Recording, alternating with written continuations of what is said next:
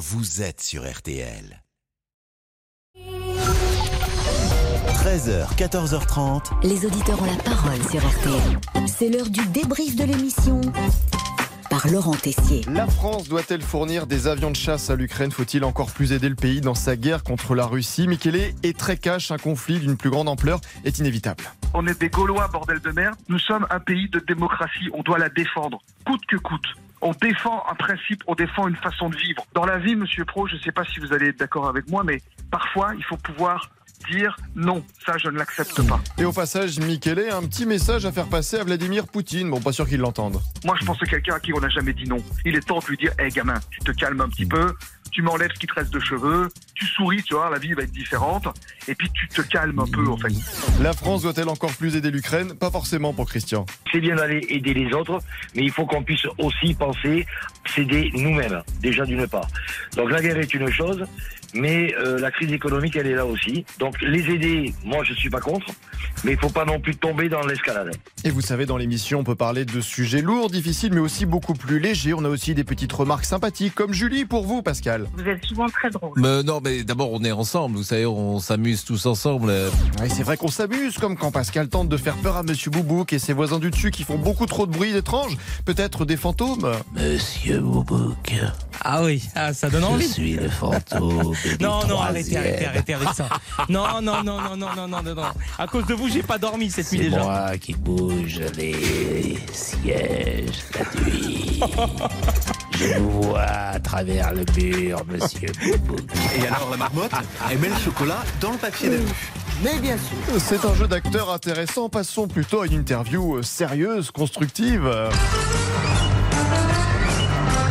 Tiens, au hasard, pour votre premier invité politique dans les auditeurs, Monsieur Boubouk. D'ailleurs, je suis pas allé sur votre compte Instagram. Vous n'avez pas mis de photos de vous de nu euh Non, non, bah non, c'est pas tellement la ligne éditoriale de mon Instagram. Hein, Non, mais la tout le jour, non, vous non. étiez torse nu. Ah, on apprend de drôles de choses sur ce compte Instagram. Olivier Guénec, oui, Olivier Guénec. Que Y a vous, moi- y a que moi Eh, Que vous.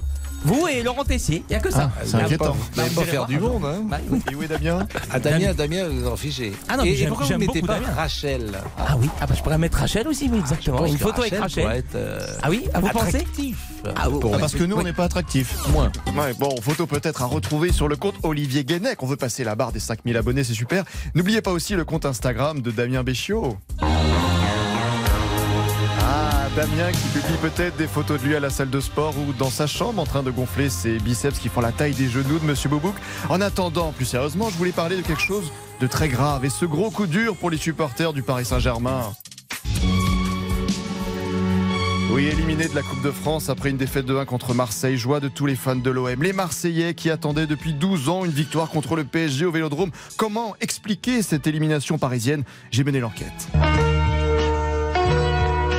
Chers amis du Paris Saint-Germain, il y a une explication. Mardi soir, 24 heures avant le match, voilà ce qu'il s'est passé. Monsieur Boubouk est parti vérifier qu'il n'y avait pas de fantôme dans l'appartement du dessus. Vous êtes sorti en pyjama une nouvelle fois cette nuit pour aller sonner à 3h du matin? Ah oui, en short du Paris Saint-Germain. Ah oui, je peux le certifier, bien sûr, évidemment. Je comprends que le Paris Saint-Germain ne gagne pas la Ligue des Champions. si vous pensez de ces shorts. Oui, peut-être même la Coupe de France. Monsieur Boubouk avec un short du Paris Saint-Germain. Résultat quelques heures après, vous le savez. C'est fait, c'est fini. Marseille se qualifie en quart de finale de la Coupe de France face au Paris Saint-Germain. Le énorme, énorme sensation ici au Stade Vélodrome. Victoire 2 buts à 1 euh, de l'OM. Monsieur Boubouk est donc le chat noir du PSG. Ne portez plus ce short maudit avant le match contre le Bayern de Munich. Allez, le débrief pour aujourd'hui, c'est terminé. On va se quitter peut-être avec Madonna.